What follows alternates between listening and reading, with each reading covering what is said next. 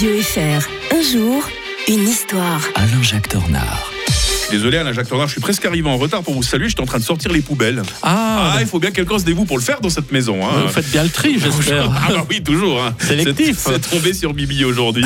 On va revenir en 24 novembre 1883 avec justement l'apparition des premières poubelles. Et Eh oui, on est sous la Troisième République. On est en France donc. hein. Oui, donc la France qui a mauvaise réputation sur le plan de l'hygiène à l'époque. Oh oui, Paris, il paraît que c'était un vrai cloaque à l'époque. hein. Euh, oui, c'était déjà un vrai cloaque à l'époque.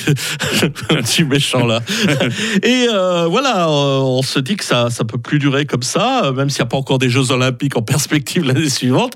Mais en 1883, on décide d'en finir avec la crasse qui fait la mauvaise réputation de la capitale, et ce depuis le Moyen Âge. hein. Il suffit de lire Victor Hugo de Mhm. Notre-Dame de Paris qui vous est si cher, Mike Ah ouais. avec ses cloches. Eh bien, euh, voilà, euh, euh, Eugène Poubelle, euh, parce que c'est comme ça qu'il s'appelle. C'était son nom, Le ouais. préfet est un personnage qui est né en 1831. euh, de- il est normand. Il avait été préfet de la Charente, puis préfet de la Seine, et c'est à, ce titre euh, qui prend la décision par arrêté préfectoral d'imposer aux propriétaires d'immeubles la mise à disposition de récipients à déchets à leurs locataires.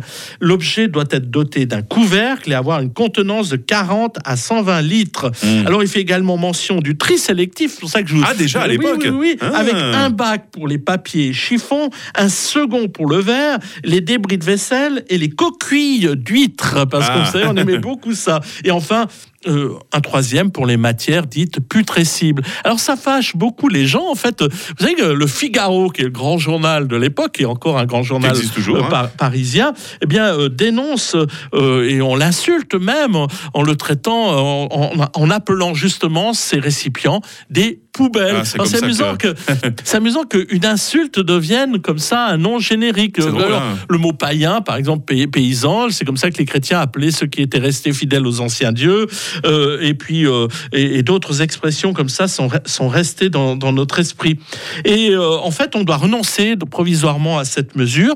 Mais lui, n'en reste pas, il n'en reste pas là, puisque Le préfet donc. le préfet Poubelle, c'est lui qui impose la loi sur le tout à l'égout en 1894, qui est quand Ah. même quelque chose d'important. Euh, contraint les immeubles parisiens à se raccorder au réseau d'égouts, euh, parce qu'il y avait une pénible de, de- de choléra en 1892 à Paris. Euh, c'est lui aussi qui décide que les femmes pourront exercer légalement la médecine en 1885. Il a encouragé cela, donc en ça, on, on devrait vraiment être reconnaissant à ce préfet-là. Elles sont autorisées à s'inscrire au concours de l'internat. Le préfet, euh, en fait, va décéder en 1907 de sa, de sa belle mort. Une rue de Paris porte son nom dans le 16e arrondissement, arrondissement, le quartier chic de Paris. Vous pouvez vivre dans la rue Poubelle. D'accord.